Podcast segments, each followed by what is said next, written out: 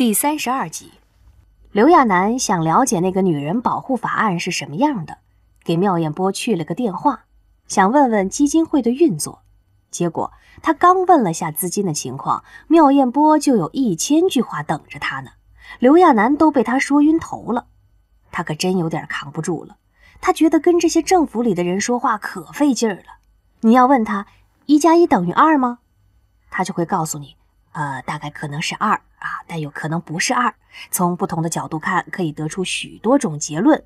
具体的，他们还得开会研究，然后再宽慰你，不要着急嘛，他们一定会重视啊，肯定会解决呀。要相信组织，要相信人民的目光啊，要相信联邦政府啊。刘亚楠真是被他扯皮扯恼了，当下质问道：“你这话可真是奇怪，你怎么就知道？”找到的侯爷一定是对我最好的选择呢，因为我们做了最权威的民意调查，目前看结果有百分之二十一的人认为侯爷做您的拥有者对您本身会更好一些。刘亚楠皱眉，这玩意儿还要民意表决啊？他现在已经在羌然这里困着呢，难道民意是他一个男人不够，再加一个？刘亚楠纳闷的问道。那才百分之二十一，其他的人都怎么想呢？哦，百分之六十六的人希望将您收归国有，我当然是很愿意这么做的。不过，夫人，很抱歉，就目前的局势看，那是不大可能实现的。虽然我们跟羌然也交涉过几次，可他态度很强硬。刘亚楠心里很别扭，不过多少还是有些好奇的，他忍不住问了一句：“那？”那羌然呢？哦，百分之零点二吧，总有那么几个人会按错键的。刘亚楠抿了下嘴，所以说羌然现在简直就是万夫所指了。不过想起羌人的做法，还有独占着自己不共享什么的，他估计这个结果很正常。不知为什么，一想起这个，刘亚楠忽然就有种松了口气的感觉。不管羌人怎么样，其实他都不该抱怨了。这已经是最好最好的情形了。刘亚楠知道自己嘴上功夫没这个妙艳波厉害，再说有脸的就是比不过不要脸的。他正想关上视频电话的时候，那个妙艳波像是发现了什么有趣的东西一样说道：“说起来，你身后的那个人眉眼间倒是有些地方很像侯爷。”要不要让他也过来做一些基因检查，碰碰运气？虽说侯爷的财产都捐出去了，可是早些年侯爷开发的那些星域的开采权还是归侯爷所有的。要真是的话，那简直比彩票还要……不用了。刘亚楠气呼呼地关掉了视频电话。他当然知道，早些时候很多人都以为野兽是侯爷，不过那种事儿只是像而已。再说，像也是有限的像。他可是见过那一代代不同的羌然的，每一个都跟一个模子里刻出来的似的。要是那样的侯爷出现，怎么可能不被人认出来？所以说吧，那个侯爷指不定在哪个地方缩着呢。等刘亚楠再回过头去的时候，就看见一直在旁边的野兽脸色看上去不是太好。他虽然呆乎乎的没点女人味儿，可是心思很柔软。他一下就察觉到刚才妙艳波那句话。刺疼了野兽。刘亚楠是知道这个傻大个多么没脑子，属于什么都不会往心里去的家伙。这么惆怅，可真不像他。刘亚楠走过去，小声对野兽说：“你别在意啊。”“啊，没有。”野兽以前是不敢看刘亚楠，现在则是不管说话还是做什么，总喜欢看着他。再说，我也不可能是侯爷。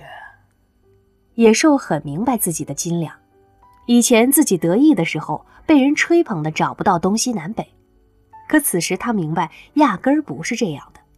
见到了这样规模的基地，知道那些人和规矩，他想到曾经的侯爷也有这样的基地。且不说现在的羌然压根儿没有早些代的羌然厉害。就是现在的羌然，他也是连人家一根脚趾头都比不上。他是侯爷，开什么玩笑？他都为当初的那段日子觉得丢人。刘亚楠却是大大咧咧地宽慰着他。刘亚楠一直是跌跌撞撞过来的，所以对失败有很深的理解，也有自己一套阿 Q 的乐天看法。谁说你就不能成为大人物了？王侯将相宁有种乎？基因那种东西也说不准的。再说了，没有人天生就该是很厉害的，就算占有很优秀的基因，可是自身不努力、不懂得珍惜的话，也会是废物呀。不然，我那个世界就不会有那么多没用的富二代、官二代了。再说了，我觉得跟那些人比，反倒是咱们这样的会慢慢厉害起来。你知道为什么吗？就是因为啊，咱们在最低的地方，不管怎么走，都只能慢慢的上升，跟那些一出生就站在高位的不一样。我们的路才叫宽呢。野兽看着他，以前的他很情绪化，很粗俗，现在刘亚楠能在他眼睛里看到很平静的东西，只是，在他平静的眼神下，似乎有另一种比以前的情绪还要汹涌的东西隐藏在里面。野兽的皮肤很粗糙，而且人很黑，大概是常年做着重体力活，小时候也没有好好调养，整个人看上去都是粗鄙的。可是其实细细看的话，这个野兽的样子倒是不那么难看。他仔细回忆了一下侯爷的样子，还真是有那么点像的。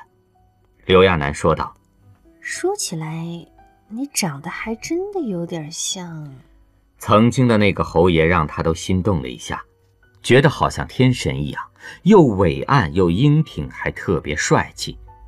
可现在看惯了羌然的外表，他倒觉得侯爷最厉害的地方，反而不是他的外表了，而是那种神情。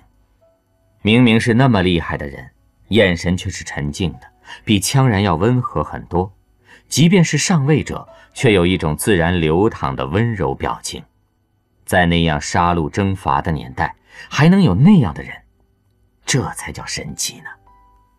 刘亚楠歪头多看了野兽几眼。记忆中的侯爷，光看画像的话，身材可没野兽这么壮。跟那个侯爷匀称的身材比，野兽可就强壮多了，简直跟怪物一样。刘亚楠忍不住说了一句：“不过，我发现有一个地方，你可比侯爷厉害多了。”侯爷的武力值肯定没你厉害。哼，那是。野兽得意地挥舞着胳膊，知道吗？侯爷那人压根儿没上过战场的，他自己都说身体是他最大的弱点。如果我真是侯爷的话，那我估计就是把该长脑子的那点好基因都长肌肉上了。刘亚楠看着野兽那个样子，心里挺开心的。现在的野兽。这么心平气和地同他说话，能把他当做一个人，他既不会像官职那样刻意同自己保持距离，也不是羌然像对待小猫小狗一样对他。刘亚楠觉得特别满足。倒是在说话的时候，刘亚楠忽然发现外围的那些保镖都转向同一个方向在敬礼，他当下呆了一下，然后他就看见穿着一身戎装的羌然走了过来，不得不说。穿着戎装的羌然看上去实在是精神太多了，太养眼了。刘亚楠估计自己不是制服控，现在也要变成制服控了。这还是他第一次在这种地方看到羌然，以前不是在他的办公室，就是在夏宫。刘亚楠挺意外的，不明白羌然忽然来找他干嘛。他是在昨晚同羌然说了那些那个世界男女相处的事儿，什么在工作结束后。很轻松的散步、吃饭呐，约会那些。难道羌然听进去了，特意来找他的？所以在羌然靠近刘亚楠的时候，他整个人都顿住了。只是刚刚还笑着的野兽，一见到羌然，脸上的表情忽然僵硬了起来。他没敢直视羌然的脸，他知道羌家军的规矩，那些兵痞子是多么尊敬、热爱他们的头。于是野兽快速让开位置。一时间，很大的空间里只有刘亚楠跟羌然面对面站着。刘亚楠这么久以来都是跟羌然在夏宫里吃饭做那事儿，他简直都忘记该怎么跟羌然健康自然的接触了，好像他们在一起不做那事儿就不对一样。可现在呢？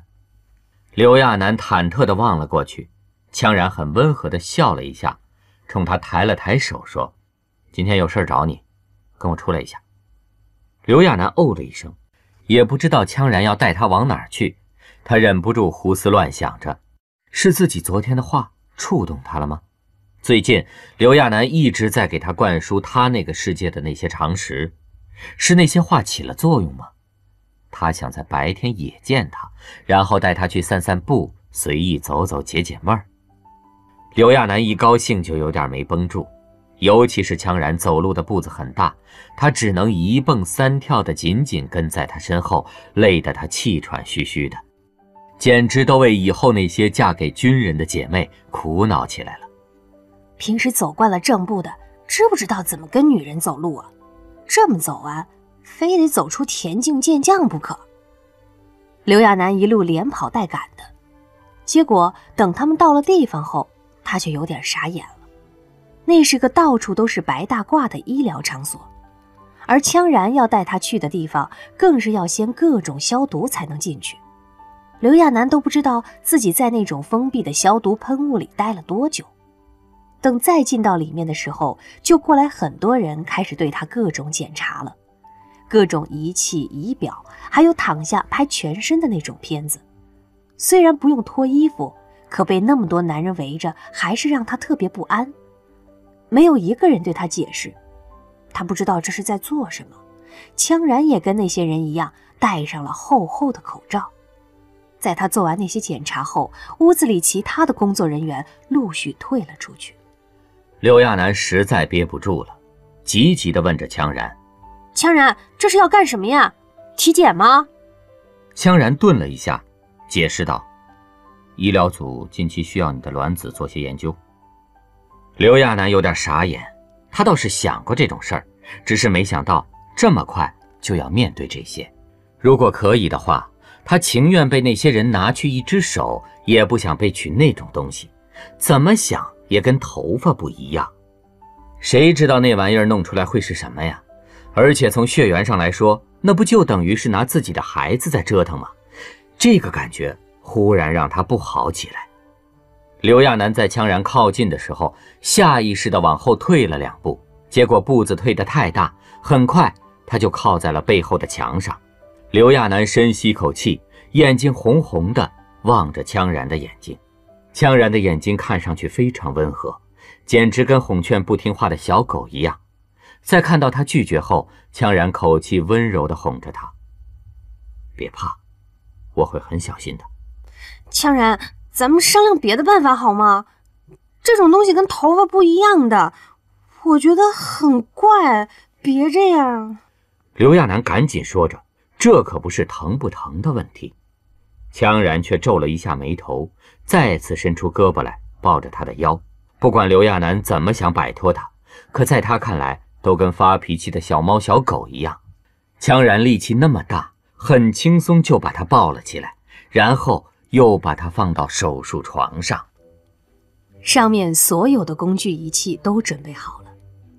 刘亚楠全身都是凉的，他被羌然死死地压在上面，金属的手术床冷得他心都在哆嗦。其实羌然要做的事很少，全部过程都是一个自动化的仪器在做。刘亚楠只需要抬起腿来，羌然会在旁边辅助他，不让他动。让他的腿尽量分开。不管曾经多么亲密，这种感觉还是让他承受不住。跟羞辱、惭愧那些不一样，刘亚楠觉得自己就是一块案板上的肉。刘亚楠深吸着气，又试图动了一下，可是完全动不了。他在那个过程中不断说着：“强人，就没有别的办法吗？”刘亚楠疼了一小下，可随后。大概是什么麻醉的东西，让他下半身没有了知觉，他只能睁大眼睛看着自己头顶的灯光，那些灯光特别明亮，照的这个地方恍如白昼。羌然在这个过程中会安抚般的握着刘亚楠的手，看向他的眼神也是温柔的。刘亚楠知道自己压根阻止不了羌然，他闭了闭眼睛，用力的深呼吸。不管他是哀求还是抗议，羌然都没有停下动作。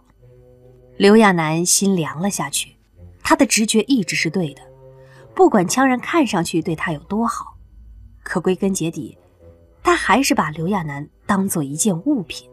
等做完那一切后，刘亚楠哆嗦着站起来，试图把刚刚被硬脱下的衣服重新穿上，身体倒是还好，虽然有些不舒服，可是没有想象中的疼，只是胃部很不舒服，胃酸一直往上涌，心脏也是紧绷着的。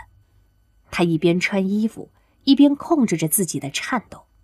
大概是看他穿衣服太慢了，羌然走近他，想要帮他。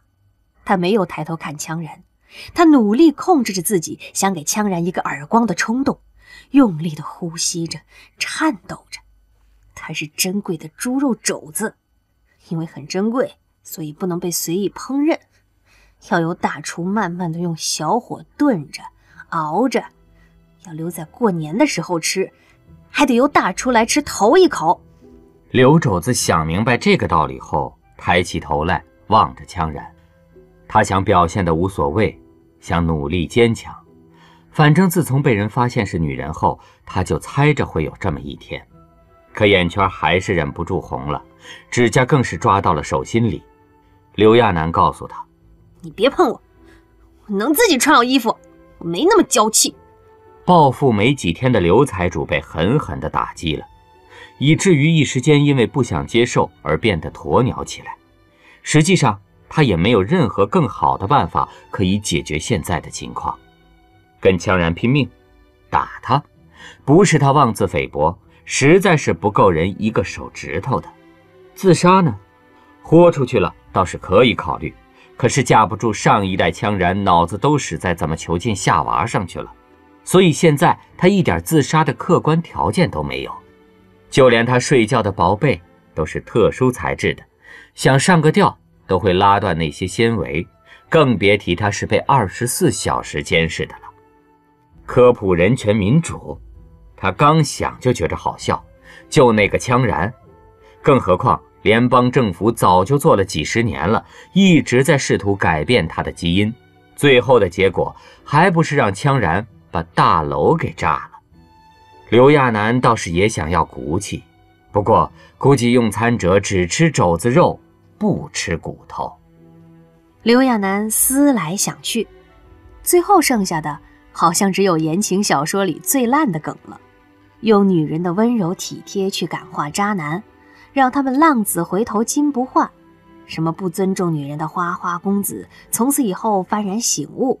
什么自大狂，慢慢被女人的善良体贴吸引，变得尊重女人，然后两人幸福的生活在一起。刘亚楠怎么也是被言情小说荼毒多年的，虽然理性告诉他这事儿不大靠谱，不过感性上还是有点小女人的心思。再硬的男人，如果温柔相对的话，还是会变成绕指柔的吧。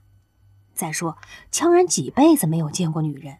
如果自己好好对她、感化她，让她懂得真正的女人是可以很温柔、很美好的，既不是物品，也不是石头，而是有血有肉的人的话，兴许真能改善自己的境况呢。既然她不能对抗强权，就只能像唐僧一样当圣母。刘亚楠决定，就做个绝顶的好女人吧。让羌然感受到新世纪的超级好女性都是什么样的，而且全世界也就她一个女人了。刘亚楠不知道男人会觉得什么样的女人好，不过不管怎么好，男人跟女人对好的理解应该都是一样的吧。刘亚楠想起羌然对自己说“我爱你”那一刻的悸动，那么假的一句话，却有那么大的威慑力、震撼力。还有比说话更容易捞着好人缘的办法吗？什么都不用做，只痛快痛快嘴就能把人哄开心了，真是物美价廉，居家必备呀。